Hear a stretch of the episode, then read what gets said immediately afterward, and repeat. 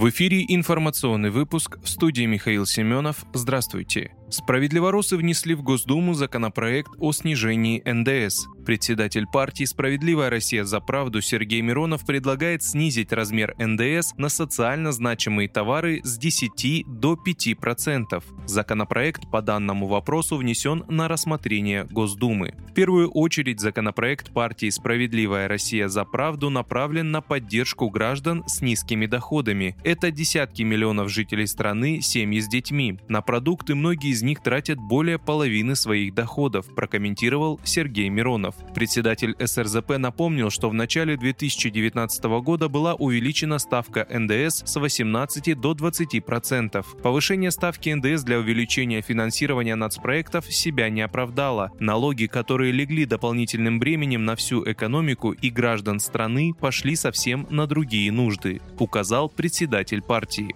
Ситуацию надо исправлять и начинать со снижения НДС на социально значимые товары. Это создаст условия для сокращения цен, развития потребительского спроса и экономики страны, заключил Сергей Миронов.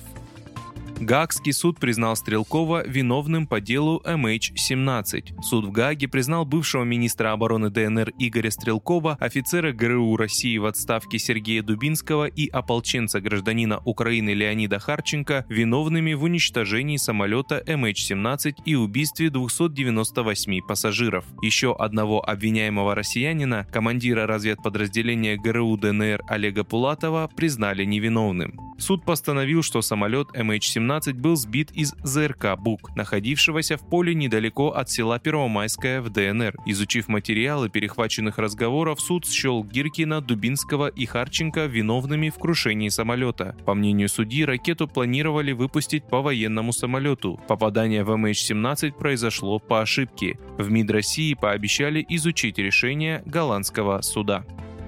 США призвали Киев выбирать выражение после ЧП в Польше. Советник президента США по национальной безопасности Джейк Салливан в частном порядке призвал Киев более осторожно комментировать инцидент в Польше после того, как Владимир Зеленский обвинил в нем Россию, сообщает телеканал CNN со ссылкой на осведомленные источники. Напомню, на территорию Польши вблизи границы с Украиной вечером 15 ноября упала ракета. Погибли два человека. Сначала Варшава заявила, что они российского производства и страна созывает Совет НАТО. Однако в среду президент Польши Анджей Дуда называл высокой вероятностью того, что ракеты принадлежали Украине. По заявлению Минобороны России во вторник никаких ударов по целям вблизи украинско-польской границы в тот день не наносилось, а опубликованные фото неких обломков не имеют никакого отношения к российским средствам поражения.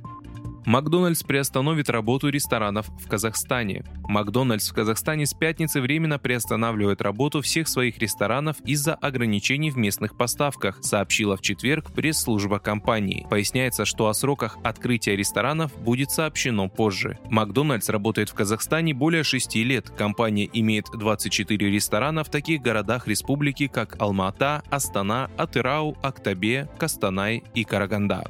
Вы слушали информационный выпуск. Оставайтесь на справедливом радио.